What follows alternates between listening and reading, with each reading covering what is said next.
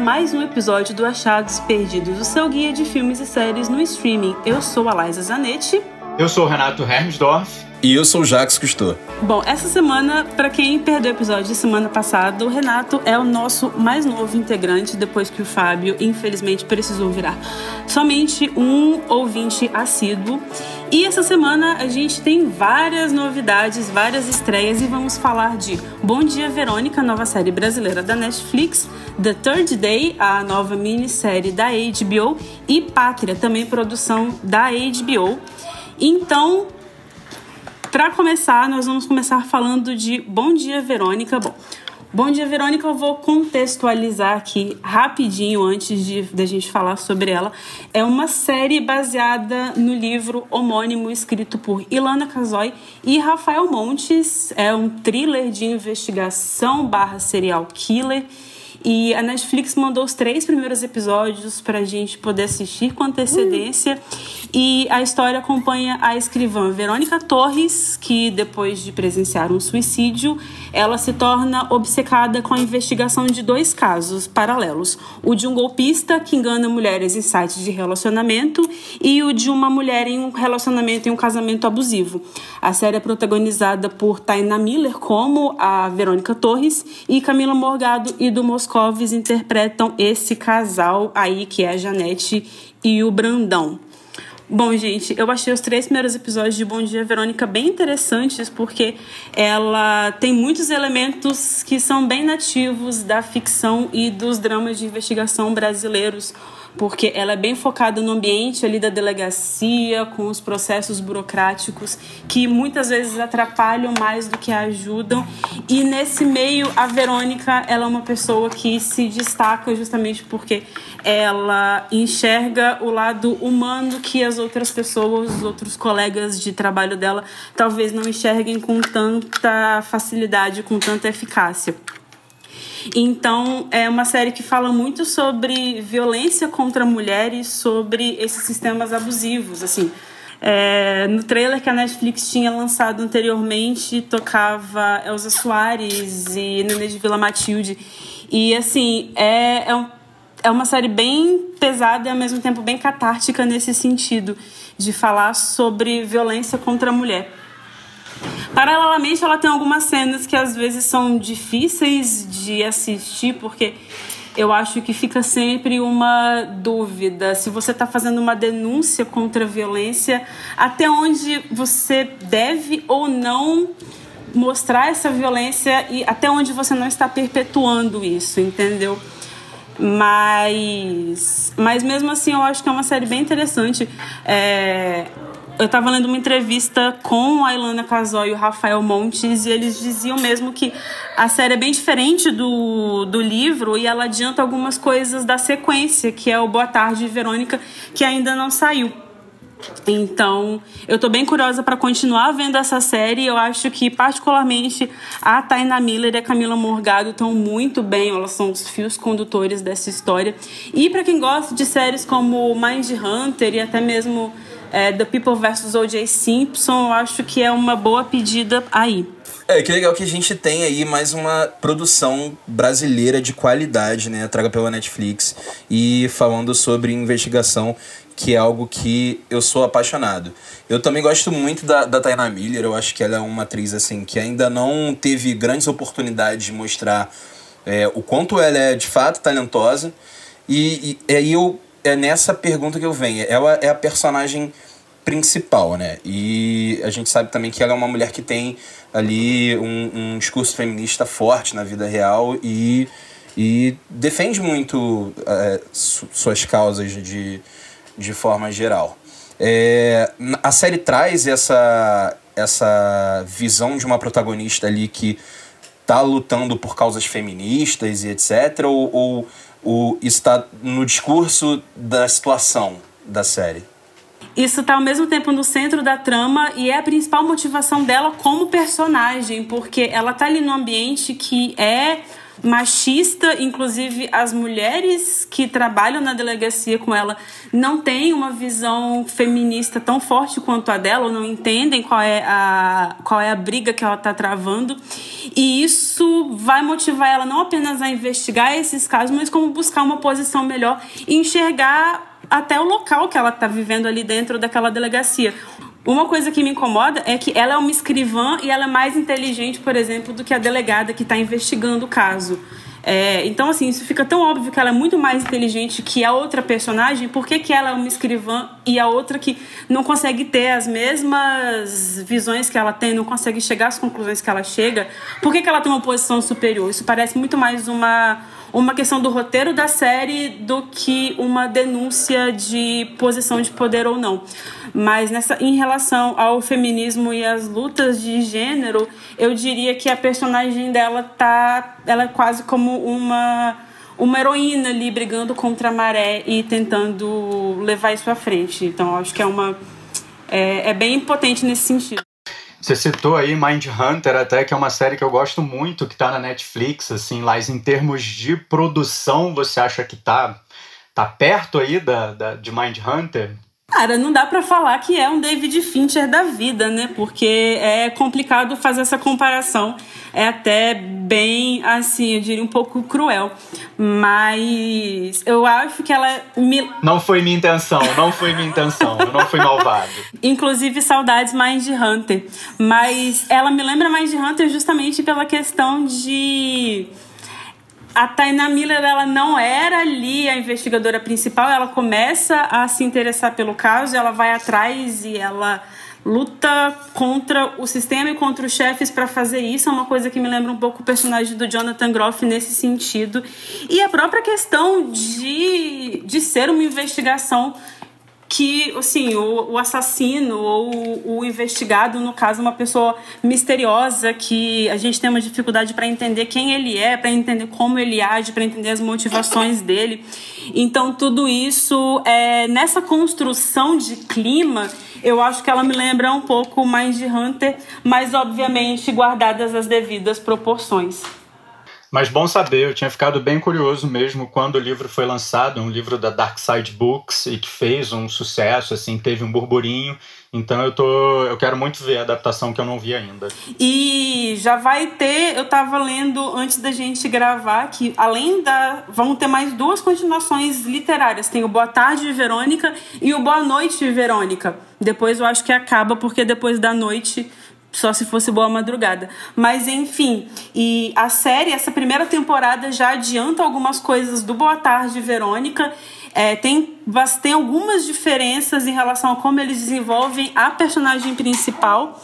E a ideia deles é com a próxima temporada também já adiantar algumas coisas do terceiro livro.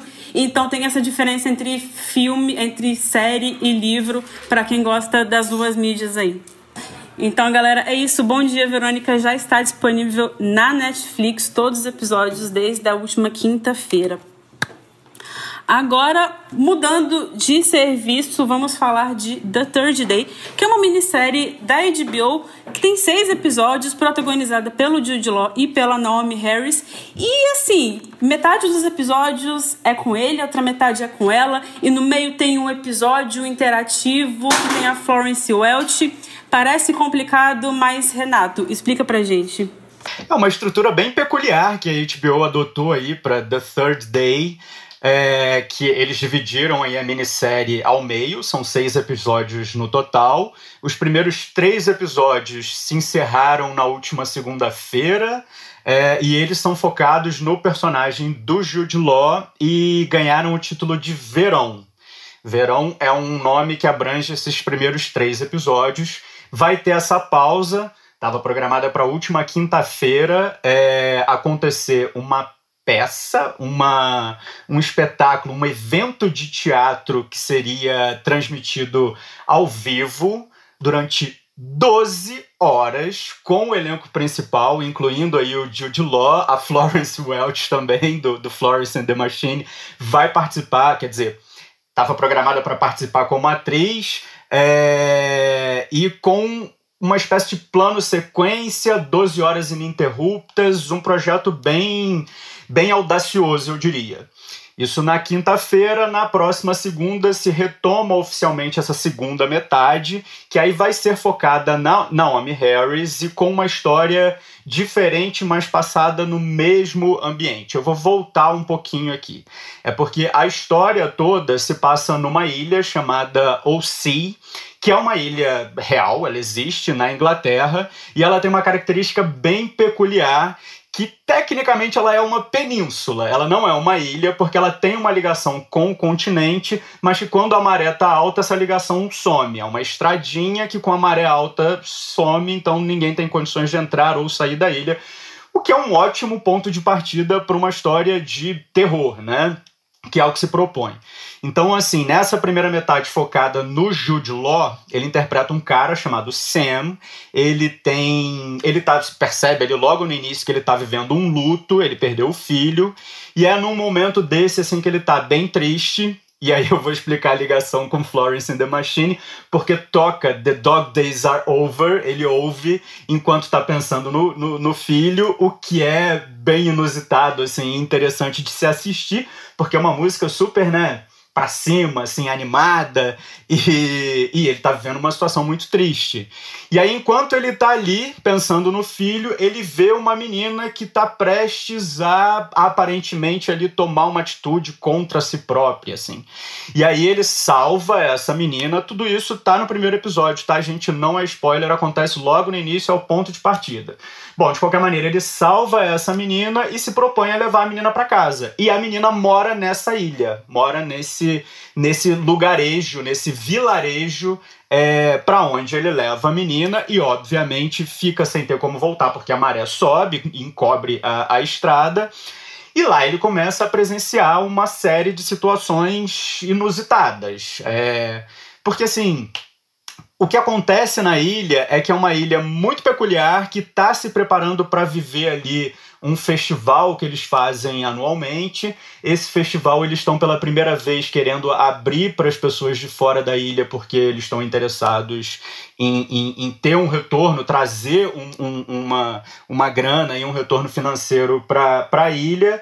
E assim, é, isso tem todo esse cenário aí para o que no, no, cinema no, ficou conhecido ali com o subgênero de, de folk horror, né? Que é esse tipo de história que se passa numa comunidade rural, que tem algum rural ou fora dos grandes centros urbanos, assim, que tem uma tradição. Geralmente eles têm alguma festividade, alguma tradição é, de esquisita, de moral esquisita para os olhos da sociedade, assim, da cidade grande. É uma coisa que é, é, é um tipo, um subgênero que ficou que recentemente voltou com muita força, né? Assim, teve A Bruxa, o Midsommar, que são filmes que fizeram muito sucesso e que bebem dessa, dessa fonte, digamos assim. E aí agora a gente tem meio que a TV, aí a HBO investindo nesse, nesse subgênero com The Third Day.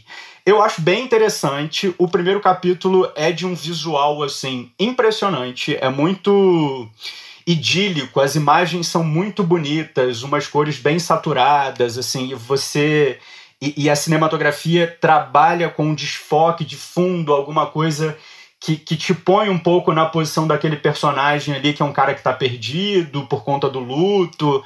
É... Então é muito bem filmado, assim, é muito bem fotografado, é muito bonito. Depois de ver três episódios, eu acho que perde um pouco essa força inicial, porque eu acho que em termos comparativos a história em si não acompanha tanto esse visual deslumbrante. É, então acho que acaba ficando uma história, é, não sei se batida exatamente, mas eu acho que ela não traz muitas surpresas. Assim, eu acho que ela é um pouco previsível no fim das contas. Mas eu acho que super vale ver. Assim, o Jude Law tá incrível, incrível. Tem muita cena que é plano fechado, bem no rosto dele, assim, para captar bem a, a reação dele, a emoção. E ele é um cara, ele é um um ótimo ator que te conduz, ele te traz, ele te puxa para dentro daquela história. Então acho que vale assistir. Fiquei um pouco decepcionado porque eu achei que, que prometia muito no primeiro episódio e depois não se entregou tanto dessa promessa. Mas eu tô curioso também para a segunda metade. Aparentemente, esse, esse evento teatral aí de 12 horas não, não ia ser transmitido no Brasil. É, mas, de qualquer maneira, temos a segunda parte começando na, na próxima semana também, na segunda-feira, que vai ser focada na Naomi Harris, que fez Moonlight, foi indicada ao Oscar por Moonlight, e vai ser uma história diferente. Ela vai se passar um pouco, alguns meses depois da história que a gente acompanhou do, do Jude Law, e é, é, é se sabe pouco, mas parece que ela está indo para a ilha para comemorar o aniversário das filhas. Ela está indo com duas crianças pequenas, uma comemoração meio desavisada, talvez, porque né, temos esse ambiente dessa ilha aí bem misteriosa. Então, estou bem curioso para ver essa segunda metade. Inclusive, o The Hollywood Reporter já tinha assistido os dois primeiros episódios dessa segunda metade. E, e, e a reportagem dizia que são melhores, é, é um segmento melhor do que esse primeiro.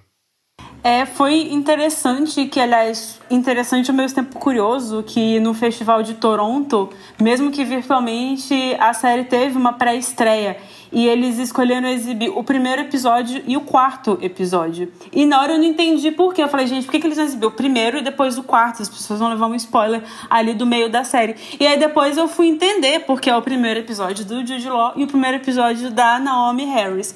Eu confesso que eu havia começado a ver a série, eu vi o primeiro episódio apenas, não consegui ver o restante, mas eu achei assim, nesse primeiro momento foi uma coisa que me lembrou muito Midsommar, e eu não gosto de Midsommar. E eu achei que tem um visual grande para um conteúdo que me deixou assim, não tão interessada quanto deveria. Então eu não fiquei tão curiosa para ver a série. Por outro lado, eu acho que essa estrutura tão atípica que parece que é como se fossem duas séries dentro de uma só, uma tentativa de talvez criar mais atenção justamente no meio onde a gente tem tanta série acontecendo ao mesmo tempo, eu espero que isso gere algum burburinho, apesar de que no momento eu não tô vendo a série ter um impacto tão grande, assim, mesmo com a presença do Jude Law. Mas é isso, né, gente? É o Jude Law, o cara já interpretou bruxo, já interpretou papa, já interpretou tudo quanto é coisa. E, enfim, ele tem um alcance aí incrível. E do que eu vi, eu gostei bastante, principalmente dele. Eu acho que é uma atuação que, que realmente prende mesmo onde a série não conseguiu criar uma, uma curiosidade tão grande em mim.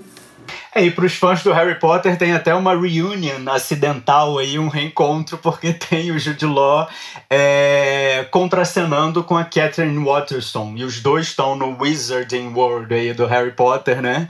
É, trabalhando aí na sequência de, de Animais Fantásticos. Tem essa, essa curiosidade. Mas assim, é, toda essa tradição de Midsommar, de A Bruxa, eu acho que assim, especificamente o Midsommar e o The Third Day, eles bebem muito da fonte do The Wicker Man, O Homem de Palha, que é um filme de 73 que meio que é considerado como é, não exatamente o, inaugural, mas um dos primeiros e mais famosos dessa onda aí de folk horror, assim. Eu até pesquisei para ver se tinha algumas, alguma inspiração explícita e eu não achei exatamente essa informação, mas certamente tem tem elementos ali do, do, do, Wicker Man que estão em The Third Day, como, como claramente estão em Midsommar também. Eu tenho uma dúvida. É... Renato, você que viu a série, né? A gente já sabe aí que tem uma divisão né, de três episódios para um personagem específico, focado em, no Jude Law e três na Naomi Harris. Mas essas histórias elas se fecham nesses três episódios de cada um? Ou, ou é algo que, por exemplo, ele abre um gancho para novas temporadas. É tipo uma antologia? Como funciona isso? Eu acho que a estrutura de três episódios já é como se fosse uma mini temporada, porque se fecha. Essa, esse, essa primeira parte com o Jude Law se fecha. Os três episódios tem, tem uma conclusão. E a história que vai se apresentar com a Naomi Harris depois, ela se passa no mesmo cenário, tem os mesmos habitantes da ilha envolvidos. Eu acredito que não tenha o Sam, não tenha o Jude Law, porque a história dele se encerra aí nessa primeira metade. É, os, eu tava dando uma olhada e os elencos são diferentes da primeira parte para a segunda, eles nem chegam a se cruzar mesmo, não. Então, galera, para quem é fã de terror, fica aí The Third Day já disponível na HBO Go. Os episódios saem semanalmente todas as segundas-feiras. E permanecendo na HBO, nós tivemos essa semana a estreia de Pátria, que é uma série que fala sobre o conflito do ETA na região da Catalunha. E quem vai contar melhor pra gente sobre ela é o Jax. Fala aí, Jax. É, a Pátria é a primeira série espanhola da HBO, focada aí nessa questão do ETA. E o seu primeiro episódio estreou no último domingo, né? Tanto no, na, no canal da HBO, vem logo antes ali na, na faixa de horário é, antes do Lovecraft Country, mas também no HBO Go, que é o serviço de streaming. Ambientada na Espanha, Cataluna, obviamente, e tem é, como ponto de fundo parte do cenário político que se estabeleceu com os conflitos que aconteceram entre o governo e um grupo nacionalista armado, né, que luta pela independência da, da Catalunha. Posto isso, a história acompanha o ponto de vista de duas mulheres mais velhas que são brilhantemente interpretadas é, por uma atriz chamada Eliana Ioreta e outra chamada Ana Gabarin, que um dia foram amigas, né? As, as, suas personagens foram amigas um dia, mas devido a uma série de acontecimentos que a gente ainda não sabe quais vão ser, se tornam inimigas, assim, tipo, inimigas mortais. É, é com foco nisso também que o roteiro funciona, que ele trazendo muitas ali flashbacks que são é, contrapostos ao tempo real em que a série se passa, que é quando uma dessas personagens, a Miriam, volta pro, pro vilarejo onde tudo aconteceu e ela vai investigar a morte do seu marido, o assassinato do seu marido, que, enfim, não é um spoiler, esse assassinato ele acontece logo na primeira cena do piloto e, e é algo também que fala, diz bastante sobre como vai ser o tom da minissérie de forma geral. Eu acho que o que a gente consegue perceber inicialmente sobre Pátria é que ela vai ser uma série muito voltada ali pro desenvolvimento dos personagens em atuações é, incríveis, assim. Pelo menos nesse primeiro momento, inicialmente, a gente tem uma grande identificação com os personagens é, de cara, né? E, e a gente vê ali quais são as personas deles de forma muito muito clara, assim. Eles, eles não. Eles, obviamente, são personagens que vão ter, com o desenvolvimento da série, eles, seus tons de cinza, mas eles têm motivações que são, são muito. São, são muito perceptíveis de cara, entendeu? É... E ao mesmo tempo é uma série que não se exime de, de ser pesada. É um, um drama forte, é... mas também é, ele é referencial né, com a vida real, porque ele trata de um conflito que existe e, é um tema político mundial que acontece até hoje. Assim, até hoje a Catalunha tenta se tornar independente da Espanha e esse foi um conflito que marcou muitas gerações. Assim, o, o ETA foi um grupo é, nacionalista, terrorista, armado que, sei lá, ele, ele começou, ele foi criado na década de 60, mas ele só foi acabar de fato. Ele, o, o fim do ETA só foi em 2018. E, e isso, essa série traz como referência muito o, o, luto das famílias que perderam entes queridos em situações de terrorismo proporcionadas pelo ETA ou até mesmo outros grupos terroristas. Assim, foi um grande piloto eu acho que ele mantém, mesmo sendo uma produção que não é ali da HBO original, é uma pro primeira produção espanhola da HBO, ele mantém um nível de qualidade muito alto e vê que é uma história ainda muito latente para aquele povo que e que eles querem contar, eles precisam contar isso até meio que para enterrar esse esse essa dor, né, assim, ali ultrapassar a barreira do luto que foi trazida por esse por esses conflitos e por essa, por essa força armada que causou tanta morte, né? Tanto, tanto problema ali dentro da, da Catalunha. É, é interessante porque geralmente nesses, principalmente nesses conflitos que envolvem movimentos mais radicais, a gente costuma não ver tanto, tanto na mídia quanto em dramatizações, o lado das perdas humanas, o lado das famílias e o lado das, dessa questão mesmo da dor que as pessoas sentem por simplesmente estarem ali no meio à mercê de situações as quais elas não têm controle. Mas o que eu queria te perguntar é se a série, se você sentiu que a série consegue fazer esse balanceamento entre, ao mesmo tempo, não deixar de lado a parte política e a parte que ela precisa, talvez ser mais didática e crua para falar de algumas coisas, e o lado humano, que é onde a gente se conecta com os personagens. Você acha que ela consegue fazer essa conexão bem? Então, ele faz, mas eu acho que ele foca mais no lado humano. Assim, existe ali a contextualização óbvia, mas os, o, a história, ela tem como pano de fundo a, a, trama política e tudo que acontece, mas ela não é uma história sobre a política. Ela é uma história sobre aqueles personagens e o luto. E, inclusive, uma coisa que a gente tem que elogiar pra caramba, é que quem for ver a série vai perceber que ele tem, assim, é um efeito estilo dark de, de elenco e de maquiagem. A maquiagem dessa série é incrível, assim. Porque ela traz uma passagem de tempo muito grande entre o tempo real e, e o que são os flashbacks. Assim, é, é papo de 20 anos, sabe? E você vê que os personagens. Eu não sei como eles fizeram aquilo, mas o, o cara que tinha 20 anos na época e depois vai ter 40, ele aparenta de fato ter 20 anos em certo momento e aparenta ser um cara que tá totalmente destruído 20 anos depois, sabe?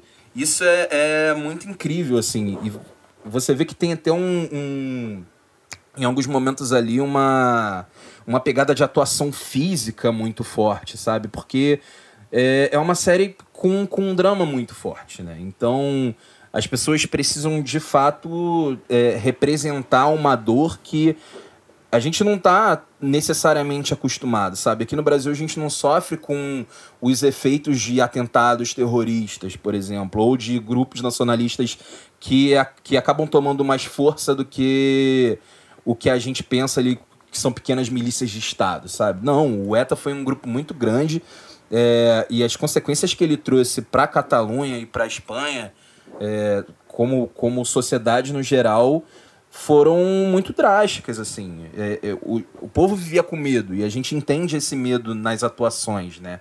Assim, eu acredito que a parte política vai ser muito desenvolvida ainda. Não, não, é, não é o que vai ser excluído, até porque a gente vai ver o desenvolvimento desses personagens, né?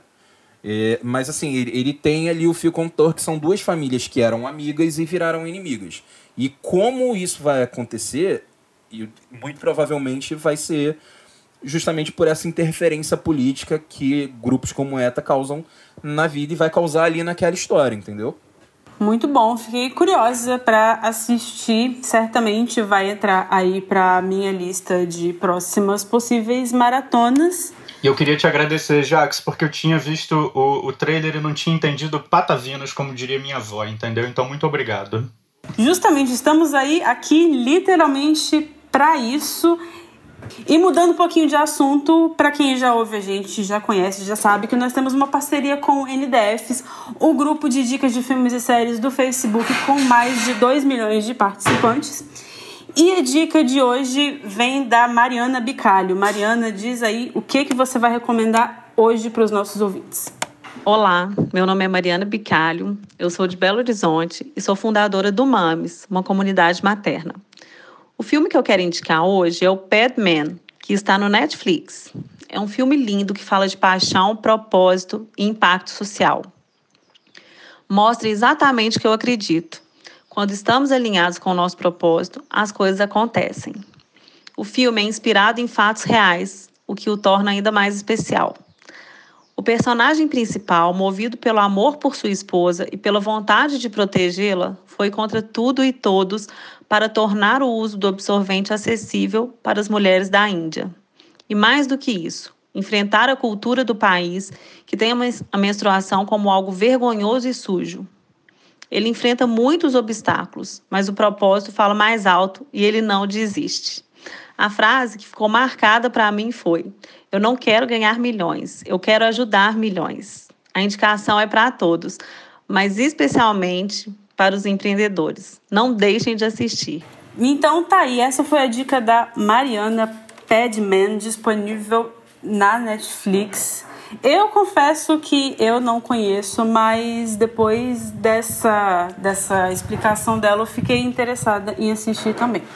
É engraçado porque é um uma, um filme que fala sobre a briga pelo uso de um absorvente de forma geral, né? A gente ali vê.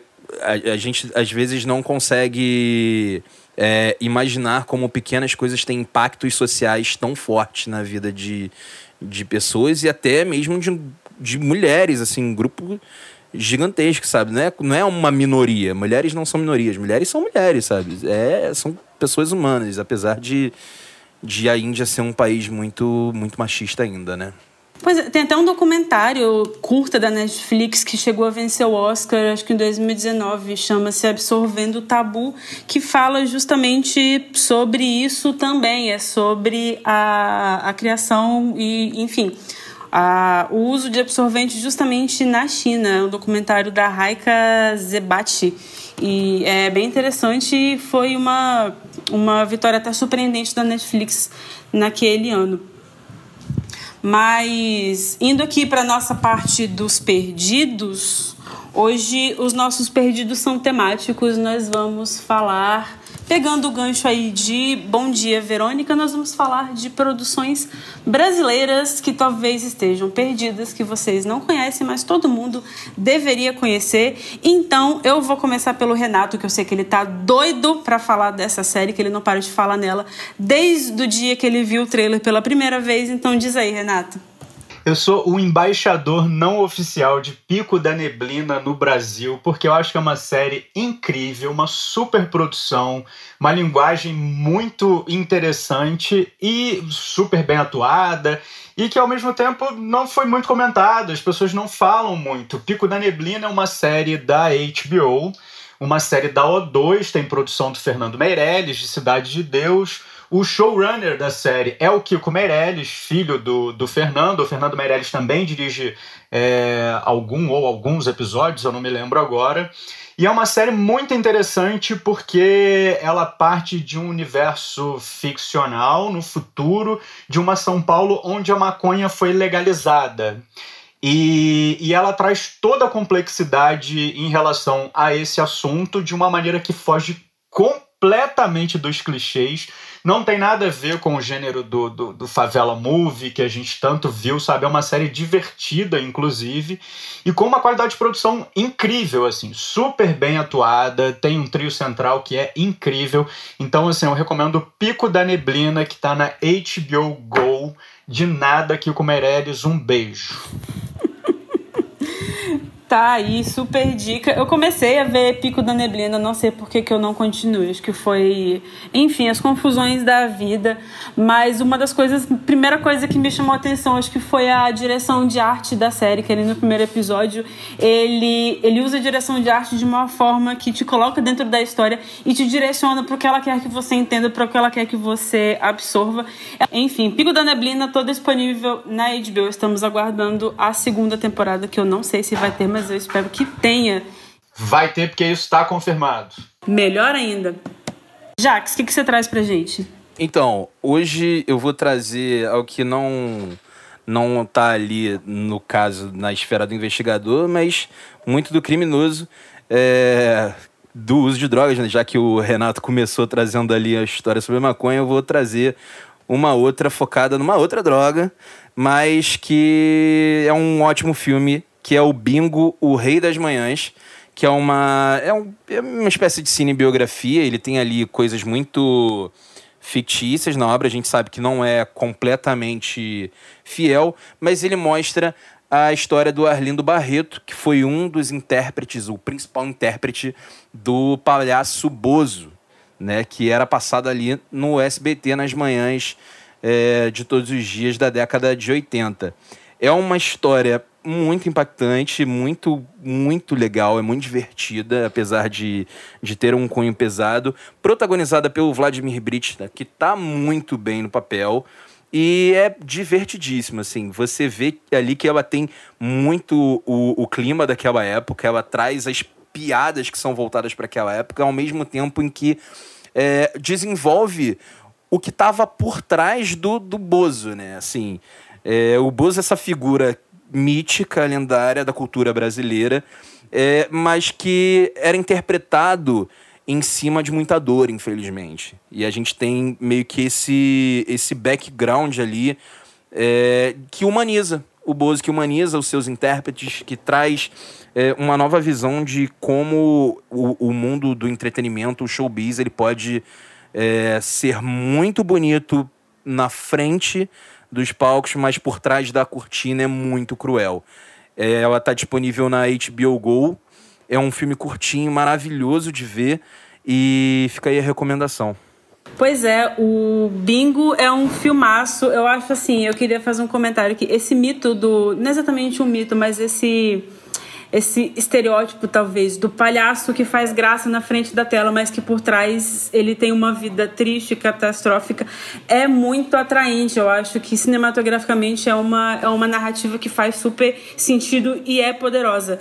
No caso do Bingo, eu acho que, assim, é um filme que tem uma execução tão bonita que, assim, a atuação do Vladimir Brista é tão potente e o filme alfineta tanta coisa do show business e da forma de produzir televisão brasileira década de 90 90, enfim, que é um filme assim, ele fala com todos os ambientes e a relação dele com o filho é uma coisa que eu gosto bastante também.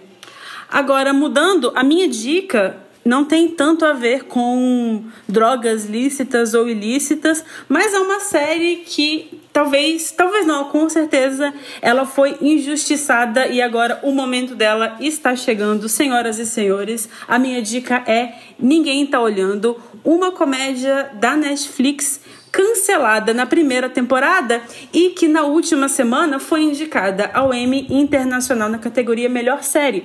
É uma produção de Daniel Rezende, é uma série protagonizada por Kéfera, que tem também Vitor Lamoglia, Júlia Rabelo e um elenco gigantesco, inclusive o Kevin Vecchiato, que é o nosso cebolinha de turma da Mônica, que também é um filme de Daniel Rezende. Daniel Rezende, um beijo se você não estiver ouvindo, por favor, ouça. E o Ninguém Tá Olhando Olhando é uma série que conta a história do Uli, um anjo novo no sistema Ângelus, que é o sistema, entre aspas, aí, divino. E ele é o primeiro anjo que chega em milhares de anos. E quando ele, ele descobre que tem várias regras que ele precisa seguir, ele não pode fazer isso, ele não pode fazer aquilo, ele não pode interagir com os humanos, ele tem que agir assim, assim, assado. E ele descobre que se ele não cumprir essas regras, a punição que ele recebe é absolutamente nenhuma, não existe punição. Então ele parte numa jornada aí um pouco nihilista e de se rebelar contra o sistema e de descobrir até onde ele pode ir. É uma série que no início ela me lembra um pouco, um pouco barra bastante é, The Good Place, que é uma série da NBC que terminou aí na, na quinta temporada no início desse ano. Mas é uma série que fala muito sobre a capacidade, também como The Good Place, ela fala muito sobre a capacidade de mudança e evolução humana e como que isso, a, as nossas relações e como a gente se porta é muito relacionado com as pessoas que estão ao nosso redor e como que uma coisa influencia a outra, mesmo que a gente não enxergue. É uma série que ela tem esse poder que que é um poder muito da comédia de falar sobre temas muito complexos e muito humanos e muito profundos de uma forma simples e de uma forma que inclua todo mundo no debate. É uma série que eu gostei muito de assistir e que ela deixa um gancho para a segunda temporada que eu achei maravilhoso. É um gancho que mudou completamente o que eu estava esperando da série. E eu queria muito ver a continuação. Ela foi indicada e foi uma das produções brasileiras indicadas ao Emmy Internacional. Também teve Impuros, que é indicada já pela segunda vez. Hebe, que é a minissérie da Globo baseada no filme da Andréa Beltrão. E a temporada está toda disponível na Netflix. Agora renovaram-se as minhas esperanças de que talvez alguém resgate essa série ou que a Netflix volte atrás, porque é, ela ter sido indicada eu achei um bom indício de que eu não estava errada quando disse que a série era boa, que ela era muito promissora. E é isso. É ótima recomendação, Liza. Eu fiquei muito empolgado para ver agora. Admito que eu tive um certo preconceito ali, porque eu achei muito espalhafatoso aquele cabelo vermelho de todo mundo me, me deu uma, uma sensação de estranhamento. Mas, posto tudo isso que você pôs, eu vou, eu vou ser obrigado, mais uma vez, a seguir tua recomendação. Aqui é o fã-clube brasileiro de Ninguém Tá Olhando, eu sou a presidenta. Mas. Bom, Laisa, já que você indicou uma série do Daniel Rezende, já que você indicou um filme do Daniel Rezende, eu vou sugerir que o Daniel Rezende dirija também a segunda temporada de Pico da Neblina. Está feito o convite oficialmente, Daniel Rezende. Atenda a este pedido. Estamos clamando. Não que ele já não esteja bastante ocupado, né? Estou aí esperando ansiosamente. Turma da Mônica Lições. Mas, enfim, galera, esse foi o programa de hoje. Espero que vocês tenham gostado. Estamos aqui testando a nossa nova formação. E ouçam, compartilhem, contem pra gente o que, que vocês acharam. E até semana que vem. Beijo, galera. Beijo, pessoal. Falou, gente. Foi maravilhoso discutir com vocês mais uma vez o mundo dos streamings e até a próxima.